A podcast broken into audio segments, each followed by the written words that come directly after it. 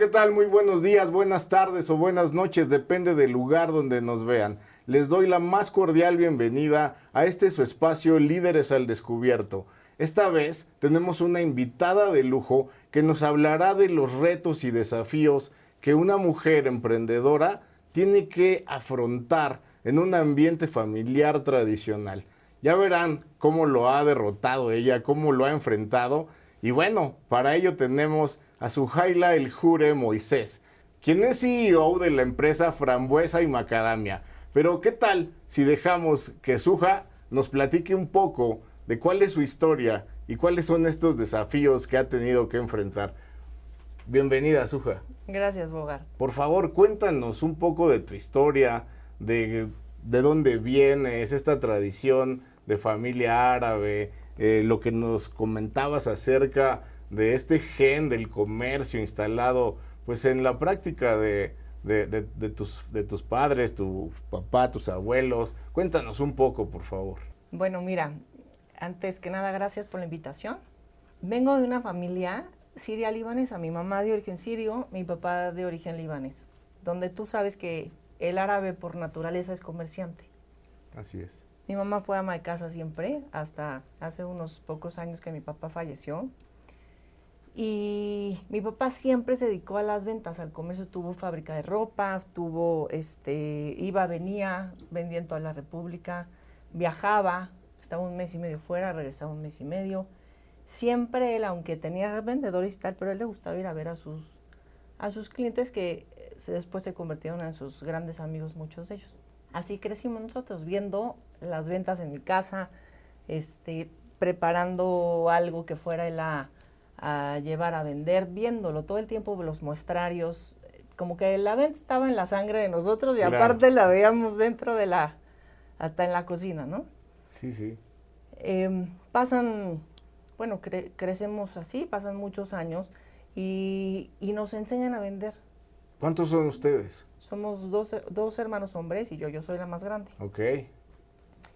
Y entonces, pues pasan cosas chistosas. Por ejemplo, le sacaban una mesita a uno de mis hermanos para vender dulces y el niño chiquito gritaba en la puerta de la, de la calle.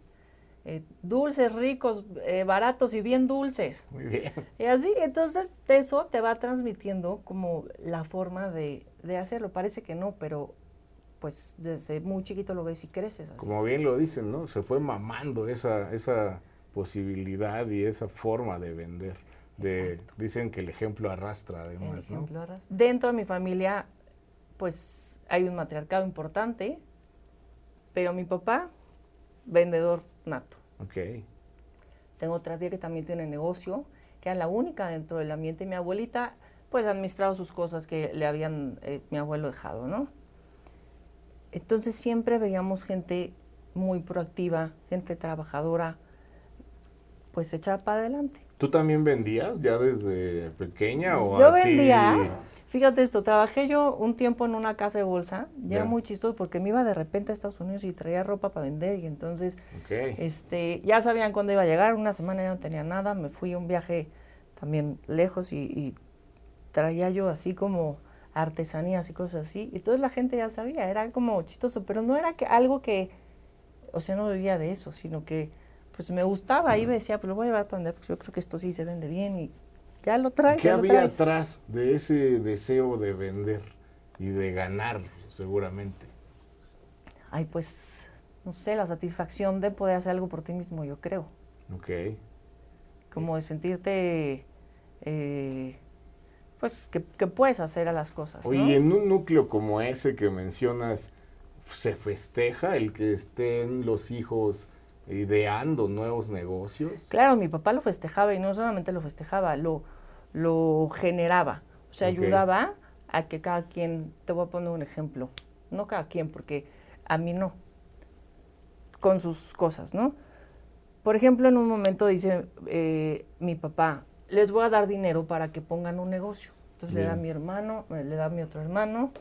Le digo, bueno, ¿y lo mío qué? No, no, me dice, tú no. Porque yo no, no, pues tú eres mujer, tú te vas a casar pa, ya trabajo, trabajo en una empresa financiera. O sea, ¿cómo? Yo también quiero un negocio. No sé si toda mi vida voy a estar trabajando en una empresa, pero yo quiero una cosa propia. Qué padre con mis hermanos. no, tú no. O sea, como que yo siempre era tú no, los hombres sí, yo no. Y entonces... ¿Qué sentiste ahí? No, frustración, pues yo dije, qué, qué mala onda, ¿cómo? ¿Cómo? O sea, soy la primera parte, ¿no? Además. la más grande. Y entonces dije, ah, no, ok, no te preocupes, no me des. Junté mi lana y les dije, aquí está mi parte. ¿Cuánto les dio tanto? Ah, pues yo también. Entonces di lo mismo. No, no, no, perdón, pero yo también voy a entrar. Oye, pues muchas felicidades, porque yo creo que ese fue un parteaguas entre salir adelante o detenerte y quedarte a esperar que alguien más decidiera tu destino, ¿no? Es que sabes qué, Bogar, que creciendo en una sociedad como, como la que crecí, donde la mujer en ese momento, generalmente ninguna mujer o ninguna mamá trabajaba, empieza a haber un cambio de mentalidad donde las mujeres empiezan ya a estudiar una carrera como tal, ya empiezas a, a- a poder hacer algo más por ti mismo. Pero qué feo que en un momento pues digas, ¿por qué mis hermanos sí y yo no? Oye, pero ahí Cuando hay un yo ya dato. trabajaba. Claro, sí, ya, ya, ya estabas Antes que ellos, inserta soy en más la economía al final del Claro, día. y aparte en un medio difícil, en el medio financiero, en un área donde todos los días veía yo clientes, donde eh, pues hablaba con mucha gente, Claro, o sea, un medio a lo mejor no tan fácil, ¿no? no, me queda claro. Oye, Divertido. pero dime una cosa, eh, ¿qué estudiaste y, y allí cómo interpretas el que, si bien es cierto, no te dieron esa primera eh, pues aportación económica para emprender, sí te dan la oportunidad de estudiar? ¿Y qué se estaba pensando? Pues que ibas a estudiar y luego qué pasaría. No, pero mi papá no pensaba que yo iba a estudiar. Ah, ok. A ver, hago secundaria, entro a una prepa, eh, de estas prepas, digamos, muy enfocada al emprendedor. Mm, Y cuando salgo, vi en la graduación y todo, y ya con papá le digo, bueno, ya voy a ir a inscribir a la carrera. Y me dijo, ¿cómo? O sea, me dijo, ¿tú ya? ¿Ya qué, pa? ¿Tú ya terminaste? ¿Cómo que ya terminé? No, no te estoy entendiendo. No, tú ya acabaste. Ya estás lista para casarte, me dijo. Le dije, no, estás muy equivocado. Ya estoy lista para, para estudiar una carrera. Le dije, a ver, pa, te lo, te lo cuento cómo fue la frase exacta que hoy por hoy le cuento a mi esposo y nos da mucha risa. Y entonces le dije, pa, yo no quiero que el día de mañana, cuando llegue con mi esposo, me diga, oye, ¿cómo te fue? Y le diga, ay, no, pues muy bien, fíjate que hoy se me quemaron los frijoles y subió el precio del frijol de 29 a 30. No, no quiero que pase eso. Sí, sí yo que- quiero que- poder hablar de algo más. Claro. Y entonces me dijo, no, es que tú no has entendido, tú ya estás lista para casarte, ya terminaste la prepa, ya es suficiente. No, no es suficiente para mí. Entonces me volteé con mi mamá y le dije, ma, que- o sea, a ver qué vas a hacer, pero yo me voy a inscribir hoy mismo a la universidad. Porque estaba yo en una prepa de estas que tienen universidad, entonces, pues era muy fácil, ¿no? Claro. Entonces, pues ya me fui a inscribir, todo, eh, estudié una carrera, estudié administración de empresas, Además, Además, tengo una especialidad en la misma carrera de Merca. Después, en esta empresa donde yo puse mi parte, Ujú. fui socia con mis dos hermanos. ¿qué fue primero? ¿La carrera o esta No, primero la aportación? carrera. Ok. A media carrera empiezo a trabajar en, en la En casa de bolsa y al mismo tiempo se da esta parte del negocio, porque mis hermanos desde muy chiquitos, 14, 15 años, se llevan el estéreo de casa de, de mis papás, este que era de madera, ya sabes que Sí, eran sí. unos armatos así. Las consolas famosas. Pues sí, pero de piso, o sea, Sí, de, de muchos pisitos así. Y entonces iban a las fiestas de los amigos y ponían eventos y entonces los empezaron a contratar y a contratar y de ahí surgió, digamos que fue la antesala de este negocio que, que, que era de renta, bueno, sigue siendo, hasta hoy lo tenemos, es de renta inmobiliario, eh, catering, organización de eventos, etcétera. Entonces fue a la par Ok. que yo en la casa de bolsa, veía yo algunas cosas del negocio. En un momento me salgo a la casa de bolsa para dedicarme al 100% al negocio. Me llaman para que me regrese. Digo que sí, me vuelvo a regresar a la casa de bolsa. Wow. Pero el negocio seguía. Este, cuando ya tengo a mis hijos, pues yo ya no podía estar al... Ya me había... Con el primer hijo me salgo. dije, ya no puedo las dos cosas, ¿no? Mi esposo también es árabe, entiende perfecto y me apoya, pero dice, a ver, sí, pero hay momentos. Y entonces, pues a mí me queda claro que era el momento de... Acordaron que en ese momento había que hacer crecer a los niños. Entonces, trabajaba yo dentro de mi negocio, pero solamente, este negocio se llama Alquila, solamente eh, como supervisando. Sigue vivo. Sigue vivo. Alquila Event Solutions. Hay redes. Okay. Alquilaevent.mx. Por si se ofrece, sin duda. Este, y entonces, pues veía yo cosas, venían a mi casa, a que yo revisara, a que yo hiciera menús, a que me empecé a enfocar mucho. Lleva yo a la administración y luego me empiezo a enfocar en la parte de, del catering. Que era como un poco más fácil, digamos, de llevar con niños recién nacidos, estaba complicado. Claro. Y empieza, mm, eh, pues pasa el tiempo, tengo a mi, a mi hija, fue la segunda, y ya dije, ya, o sea, no puedo, la verdad es que iba yo al, a la oficina y llegaba 10 minutos tarde por los niños siempre al kinder, entonces dije, ya, la verdad es que pues hay que sopesar un poco, y en ese momento hice un alto de negocio y me dediqué a mi casa. Fíjate, déjame interrumpirte allí porque a mí me parece muy loable el ir destacando estos retos, estas vicisitudes que se atraviesan para poder seguir en el camino del emprendimiento. Y es que ya mencionas primero, naces en una familia que si bien apoya el comercio, pues decía, no para la niña. Sí. Tú ya estás lista para casarte. Y entonces allí lo primero es, yo quiero seguir estudiando y te alías con tu madre y finalmente pues sigues adelante. Después viene la parte del apoyo a los hombres donde se da esta primera aportación y donde tú quedas excluida. No obstante, entras a trabajar, consigues tu aportación y crean esta primera empresa, ¿no? Correcto. Y, y luego viene la parte de la maternidad, que, muchi, que, bueno, todas las mujeres que deciden hacerlo, de alguna u otra forma, parece que pusieran en pausa la vida en esa parte del emprendimiento y que solamente se quedan con la faceta de mamás, ¿no? Incluso dejando un poco de lado el de ser mujer, el de ser profesionista y en este caso emprendedora.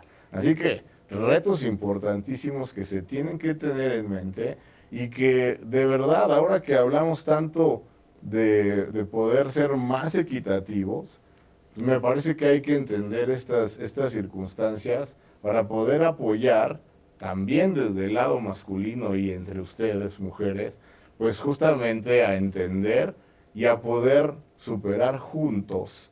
Yo creo que esta es una labor que se debe hacer juntos, pues esta, esta circunstancia a través de ir concientizando cada vez más, ¿no? Entonces, la verdad, muchísimas gracias por compartirnos esto, porque nos sirve para ilustrar todas estas, eh, como decía yo, vicisitudes problemáticas para seguir en el camino. Y luego, ¿qué pasa? Dime, ¿no te detienes allí y sigues emprendiendo? ¿Cómo fue toda esta circunstancia? No, no me detengo ahí. Siempre con esta cosquilla de querer hacer algo, porque siempre había yo trabajado. Increíble que con todo esto que cuentas, eh, vale la pena destacar que antes, justo antes de, de que entrara yo a trabajar y de estudiar, me iba yo con una tía a las convenciones, ella hacía convenciones muy grandes y entonces, pues ahí realmente es cuando aprendí a trabajar, con una imagen de una mujer dentro de mi familia que podía, ¿no? Claro. Entonces, fíjate qué curioso, porque... Pues, ¿Platicabas con ella? Claro, claro. ¿Te coachaba un poco? Sí, claro, por supuesto. ¿Qué te decía? Hermana mi mamá. Híjole, no. Yo le decía cuando era chiquita, es que, ¿sabes qué, tía? mi máximo en la vida es tener un hotel. Ok. Yo quiero administrar, yo quiero tener, yo quiero tener un hotel chiquito, no quiero un hotel grande, quiero un hotel boutique donde pueda yo este, atender a la gente, porque ella estaba en el medio turístico, entonces, pues todo giraba alrededor de eso y para mí verla tan exitosa era como muy importante, ¿no? Model, ¿no? En ese momento. Pero fíjate qué curioso, porque eso Bogar, o sea, se lo he comentado, pero me inspiró No, qué padre. La imagen de ella decir, oye, dentro de mi misma familia, donde mi papá no me permite mucho, aunque era un papá muy bonachón, pero había cosas que, que, eran muy claras. Sí, sí, porque además no, no percibo un ni un rencor, ni un sentimiento negativo. No, no, a mí me daba como... Este, entiendes que era parte de, su tradición. De su tradición. Pero bueno, también qué pantalones de, seguir adelante y decir, no, yo, yo tengo otro camino eh, por, por seguir. Oye, y de esta cosa del hotel, pues qué. No, pues espérate, más adelante ya te vendría a contar a ver cómo va. Todavía no. Bien, bien. Oye, entonces cuando ya tengo hijos, que pongo la pausa, sigo viendo cosas del negocio, pero ya un poco más, eh, no, no al 100%. Viene em, esta, pues estas ganas de ya querer hacer algo más porque mis hijos crecen y ya tenía yo más tiempo. Entonces empiezo otra vez a llenarme de más trabajo, de más cosas, pero curiosamente dije, a ver, empieza a haber una situación donde ya casada, eh, muchos eventos en mi casa, muchas comidas, muchas fiestas, y pues tú sabes el árabe como, sí, sí, sí. como somos generosos, muy espléndidos, muy de... Muy buenos anfitriones. Buenos anfitriones. Y entonces pues, cocino árabe que quien viene dice, oye, qué rico, y el dulce, y, y así. Entonces me decía la gente, oye, qué ricos dulces, ¿por qué no nos vendes un poquito de dulce, este, tengo una comida, ¿los vendes? No, pues no, la verdad es que no vendo, los hago para mi casa y, ya. Oye, véndanos una, este, un joco que, no, pues la verdad es que no, no lo vendo. Pero déjame, si quieres, cuando yo haga, te hago un poquito, pero ya te lo vendo. Y así. Así, nos conocimos. Por un joco. por un joco que sí. Y entonces, este, empecé a vender, pero solamente en diciembre. Ok. Entonces les decía, a ver, eh, temporada navideña voy a vender dulce árabe, quien quiere? Y entonces mandaba mis mensajes, le hablaba a la gente o los veía en algún lado y así, este, pues hagan sus pedidos. Y cada vez, cada año, empezó a crecer y a crecer mi cartera de clientes y la venta.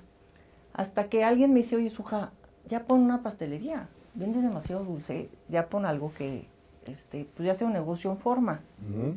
Y como que lo vine pensando varios años y yo no quería porque decía, me absorbe ya en mi 100% alquila, ya no puedo dedicarme este, a otra cosa.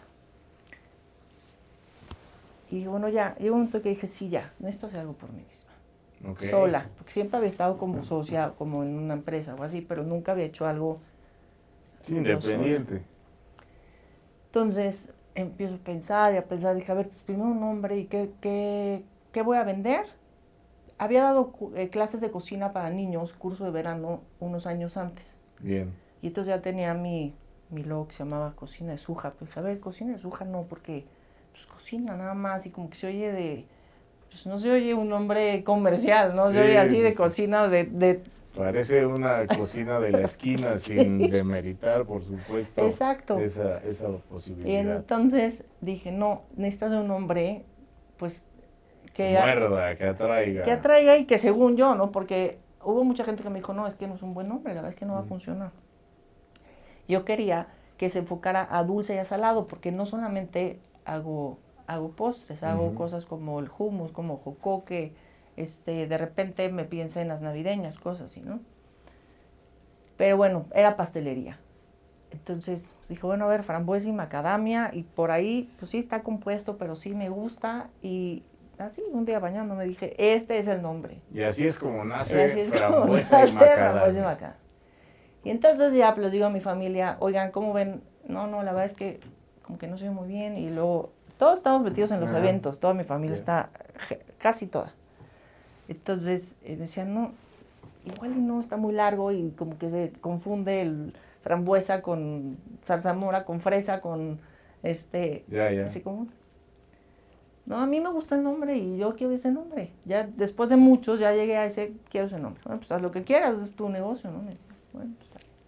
Entonces, tengo un hermano que hoy es como muy tecnológico, entonces le dije, oye, ayúdame con, ¿qué puedo hacer? Página en línea, ¿qué, qué tengo que hacer? Entonces me fue coachando, me dijo, mira, no tengo tiempo de hacerlo, pero te voy a enseñar, para que aprendas y para que el día de mañana tú lo puedas modificar. además tú hiciste la página. hice la página coachada, eh, muy coachada por siempre, pero, todo el desarrollo, los productos, todo lo hice yo. Las fotos casi todas son mías. Hoy ya no, ya tengo una agencia, ya pues vas escalando, ¿no?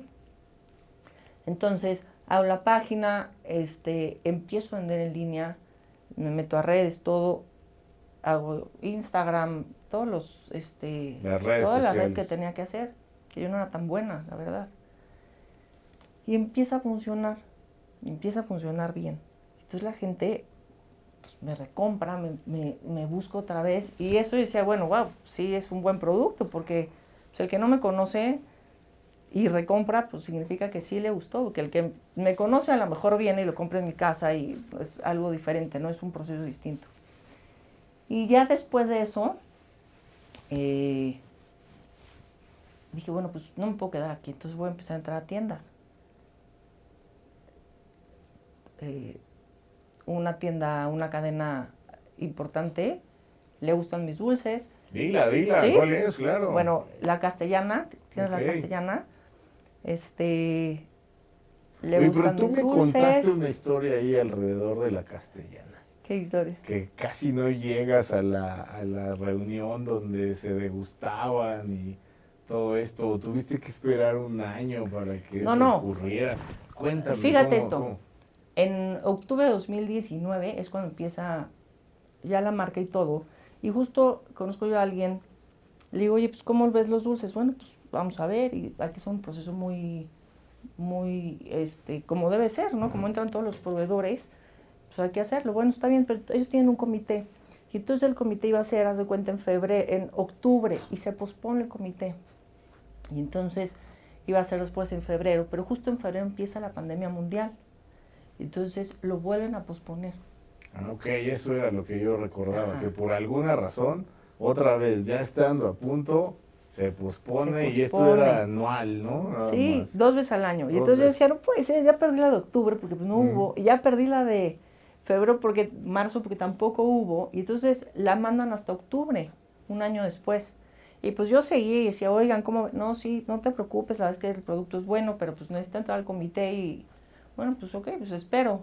Pero no se puede antes, no, pues no, el proceso es así, en el comité un año. Bueno, entonces llego a octubre al año, ¿y qué crees? Está muy chistoso porque llego, llego a entregar todas mis muestras, me dicen, trae, trae tus muestras.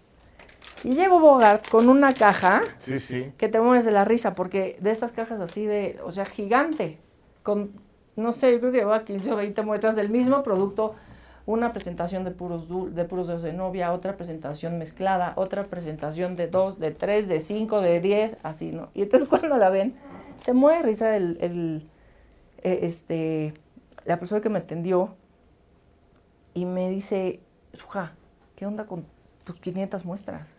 O sea, no, esto no es así. No, pues es que no tengo ni idea, nunca le vendí una tienda. Y entonces me dijo, bueno, a ver, déjame todo, lo voy a meter al comité y pues ya este, te aviso a ver. Pero y, es que además mostraba por acá, vean el tipo de empaque, eh, por supuesto todas las características e ingredientes que demandan este tipo de dulces, que además yo creo que sin temor a equivocarme, este es un trabajo artesanal, no es una cosa que se haga en serie.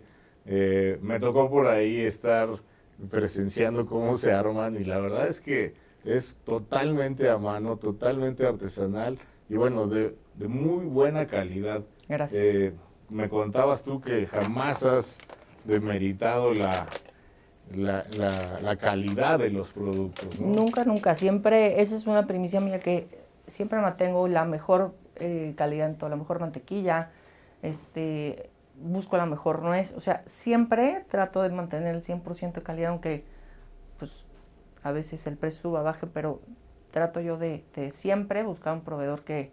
Bien, finalmente entras a la castellana. Entra a la castellana.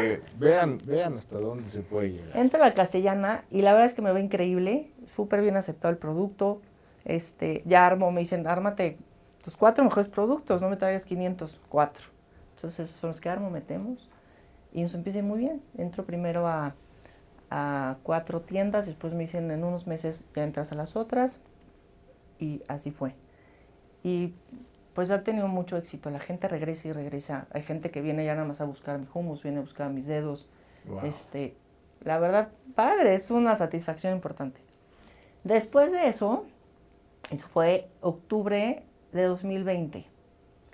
Después de eso entro a, la naval. Bien, ya plena pandemia. En plena pandemia, ya todo fue en plena pandemia. Este, después de eso dije, no, tengo que estar en un lugar donde pues tenga mucha más exposición, donde la gente me conozca más. Entonces entro a SAMS. Wow. Pongo es ya un gran reto.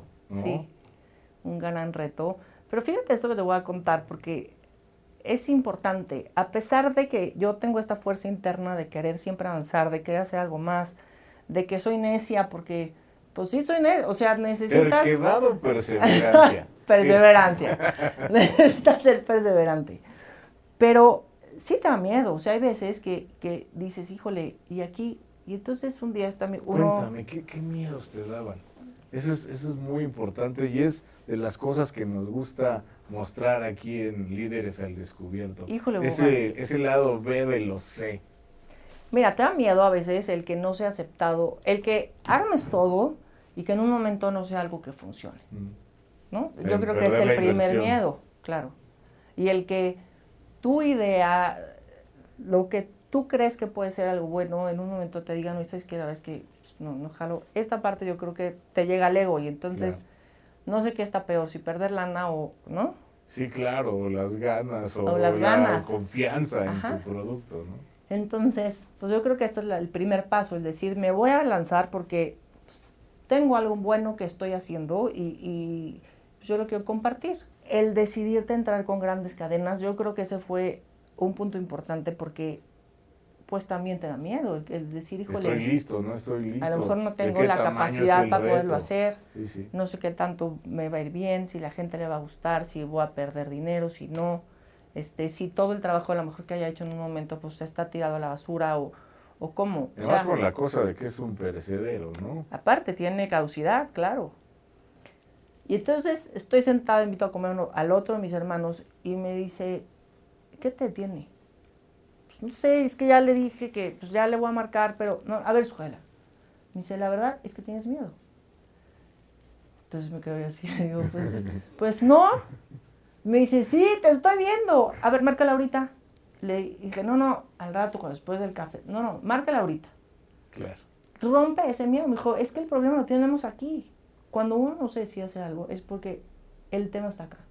Rompe el miedo y márcale. ¿Qué te cuesta? O sea, marca. Y entonces marqué marqué a Liverpool. Y este... Déjame hacer una pausa allí porque de verdad acá hemos estado poniendo mucho ese punto en esta I de la innovación y de cómo justamente la diferencia entre hacer y no hacer las cosas es tomar acción, dar el primer paso. Y verdad, este mensaje que te da tu hermano es impresionante porque a uno le cuesta aceptar que tiene miedo y que eso se está convirtiendo en una barrera, ¿no? Y, el haberte retado a márcale ahorita, no, al rato, no, no, no, en este momento, pues la verdad es que ayudó en ese, en ese instante a dar ese primer paso y salir de un estado de comodidad, diagonal miedo, que no te hubiera dejado avanzar hacia donde seguiste. Hoy por hoy no estoy ahí, este, todo este proceso, digamos, de, de, SAMS me ha llevado a mucho aprendizaje y le he tenido que dedicar mucho más tiempo del que a lo mejor yo pensaba. Entonces he empezado como a tener que espaciar un poco los otros proyectos que tengo, que claro que están ahí y está la puerta abierta, pero bueno, pues hay que ir. Me encanta eso que dices, o sea, experiencia diferente de fracaso. ¿Cuál es la, eh, la, digamos, en la mente de un emprendedor, emprendedora en este caso, ¿Cómo administras eso? ¿Dolió el ego? O, cómo es que en lugar de quedarte estancada en ese sentimiento que pudiera ser negativo, eh, dices, no, adelante, aprendí esto y qué sigue? Mira, cuando tengo un fracaso, que evidentemente los he tenido, no, no me da esta sensación de chin fracasé. Me molesto conmigo Y entonces digo, por mesa. o sea, ¿por qué no lo decidí antes? ¿Por qué no aprendí antes? ¿Por qué no tomé una decisión antes? Y entonces, como que eso me hace, ¿eh? que diga, no, no, o sea, no me derrota, ¿sabes? Sino que me ayuda como para dar otro empujón y decir, a ver, a lo mejor esto no era lo que yo, yo pensaba que iba a ser. Mi idea de negocio era otra, pero que aprendí. Y entonces, ¿cómo lo puedo Potencial. potencializar? No, bueno, es que eres súper resiliente. O sea, transformas pues, de una manera muy importante esa frustración en decir, pues ahora lo voy a lograr porque ya aprendí esto, ¿no? Tengo una mente fuerte, la verdad que yo creo que eso ayuda porque porque siempre estoy buscando el hacer algo más, o sea, ni modo, me fue mal, bueno, pues no, ¿qué voy a hacer? Tengo dos opciones, ponerme a llorar y decir, híjole, pues ya nunca más y entonces me voy a guardar y ya no voy a, no, o decir, pues sí, sí me pasó, no lo puedo negar, pero ¿por qué me pasó? Claro. Fue mi culpa. Evidentemente cada decisión que tú haces y que tú tomas es porque tú decides hacerla. Y en el momento en el que te das cuenta que pues, no fue la decisión, o a lo mejor no es que no ha sido la decisión adecuada, no era el momento adecuado para ti, o no hiciste las cosas de la manera que tendrías que haberlo hecho para ese proyecto, ¿qué te faltó? Entonces, pues siempre tiene que haber una retroalimentación y decir, ¿qué aprendí? Okay. A lo mejor no gané lana, pero bueno, pues me dio expertise. Y aprendí que esto pues no era lo que yo quería. Muy bien, muy bien. Oye, y, saliste de Sams y te quedaste con el resto de los, de los espacios donde estás vendiendo, en tu página también directo. Y después de eso, ¿qué sigue? Porque fíjate que también en términos de, de lo que se llama la S de la innovación, se dice que cuando lanzas un producto o un servicio, inicialmente arrancas lento y luego hay un momento en el que despegas y puede ser que después empiece a descender. Y lo que se recomienda es que cuando se nota ese descenso, se inicie un nuevo proyecto. Este cruce es denominado ventanas de innovación y es donde garantizas pues, la supervivencia de tu empresa o de tus empresas. ¿Ahí tienes otros planes? Sí. Mira, hoy tengo muchos otros planes porque es un negocio que tiene realmente muy poco tiempo, que ha funcionado bien, que la gente ha tenido un buen potencial y una buena aceptación. Pero hay muchas cosas más que hacer. Hay que venderle a restaurantes, a cafeterías, hay que venderle a heladerías, este, hay que entrar a todo el mercado para poder diversificar y decir, bueno, pues a lo mejor no vender como hoy vendo, que es en caja y con un producto donde tú es un take and go y no llegas a comprar, te lo llevas este, pero sí, a lo mejor que cuando vas a comer a un buen restaurante, pues te llegue un pay de dátil miniatura. Claro. Pay de dátil con nuez. O te llegue unos dedos de novia. O este, hoy estoy haciendo innovación, estoy desarrollando unos helados con mis mismos productos. Este, estoy buscando esta, esta opción de entrar a otros lugares, de poder surtir. Eh, otras cadenas grandes, estamos en negociación también. Eh, al rato estar en un refrigerador donde tú puedas llegar y llevarte tus dulces y hornearlos en tu casa. O sea, hay muchísimo para dónde, pero todo lleva su tiempo, no puede ser de un jalón, tienes que dedicarle pues a cada proyecto, ¿no? Desarrollarlo, cocinarlo y que funcione. Entonces sí, yo soy de esa idea, no sé si es, está correcto que no haga todo al mismo tiempo, pero pues si no te funciona uno, pues si tú es al que sigue y al que sigue y algo te va a funcionar. El producto es bueno. Tengo un muy buen producto. Oye, antes, antes de decirte por qué ya te descubrí, me encantaría que compartas con hombres y mujeres que te estarán escuchando, ¿cómo crees tú que se puede generar una mente fuerte, como lo has dicho ahora? O sea, ¿qué recomendarías a esas niñas, jóvenes que te están viendo frente a todos estos desafíos? de qué crees que está hecha esa mente fuerte? Qué pregunta tan buena y más en un mes como en el que estamos, porque, mira, hay quien ya trae una mente muy fuerte por, el, por la vida que ha llevado, blindada, digamos. Pero hoy en día, en hombres y en mujeres, con esta hiperinformación que hay, que al alcance de las redes, pues, encontrar cualquier cosa, ¿cómo le haces para direccionar? Y entonces yo tengo un hombre y una mujer de hijos, ¿no? ¿Cómo hacer para desarrollar? Yo creo que es generarles seguridad, generarles el decirles, tú puedes, puedes hacer esto, lo que quieras. Yo le digo a mi hija, puedes hacer lo que tú quieras en tu vida, puedes llegar lo más alto que quieras llegar. Entonces mi hija, si platicas con ella, te dices que yo quiero ser científica en la NASA y quiero encontrar los hoyos negros, la teletransportación quiero desarrollar. Y su mente está direccionada ahí, tiene 10 años hoy. Pero en lo que hace, se esfuerza al 100%, pero este es un tema de generarlo en una niña, como en vez de decirle, híjole, qué mal hiciste esto, oye, esto lo hiciste muy bien. ¿A dónde quieres llegar? ¿Qué quieres hacer? ¿Cómo lo vas a hacer? Ponerte metas altas y ponerte metas en el camino pequeñas que vayas alcanzando y conforme vas alcanzando vas generando una meta más y vas, vas llegando más lejos y entonces eso te va generando una satisfacción y una seguridad mayor. ¿Cómo formas? Es como cuando esculpes en, en, barro. ¿Cómo formas? Tú como papá, yo creo que el éxito hoy está en los papás. ¿Cómo formas a niños seguros, exitosos, que quieran llegar este, alto? Pues es, así, hablando con ellos. Mi hijo quiere ser basquetbolista en la NBA, por ejemplo. Entonces, pones una meta alta, pero no que tú se las pongas, sino que tú ayudes a que el entorno te dé las condiciones para poder llegar. Y el, la chamba es de ellos, evidentemente. Pero con el impulso y con la ayuda y, y el buscar las herramientas para poderlos involucrar en la actividad que les gusta.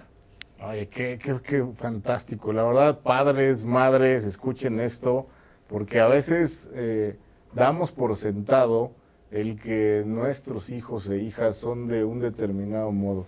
Y empezamos a etiquetar y de pronto decimos, es, es que es medio cohibida, es medio cohibido, es penoso, es tal. Y lo cierto es que les vamos poniendo esas etiquetas que después son muy difíciles de superar y en el, en el, emprendimiento hay que tener mucha seguridad, mucha confianza en sí mismo. Y bueno, pues si no tuviste la fortuna de que tu padre o tu madre te dieran ese impulso, también acá Suja nos ha mostrado cómo a pesar de eso se sobrepuso. Así que, sin duda, este apoyo que los padres pueden dar es magnífico, pero si no lo tienes tampoco te rindas. Tú también puedes, todos somos creativos, tenemos dos manitas, dos ojos, un cerebro igual que todos los demás y podemos dar ese primer paso para poder emprender. Pues te voy a decir por qué. Ya, ya te descubrí. ¿Por qué? Ya te descubrí porque yo creo que primero tienes en tus genes el comercio. Segundo, el, el ejemplo te arrastró.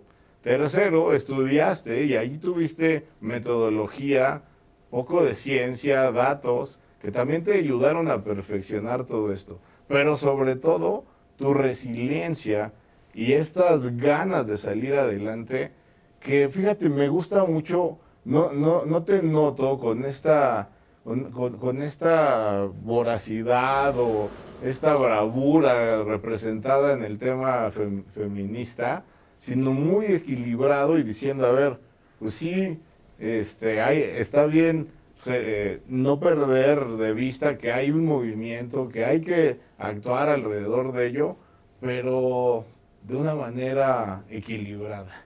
Así que me da muchísimo gusto conocerte y que nos compartas todo esto.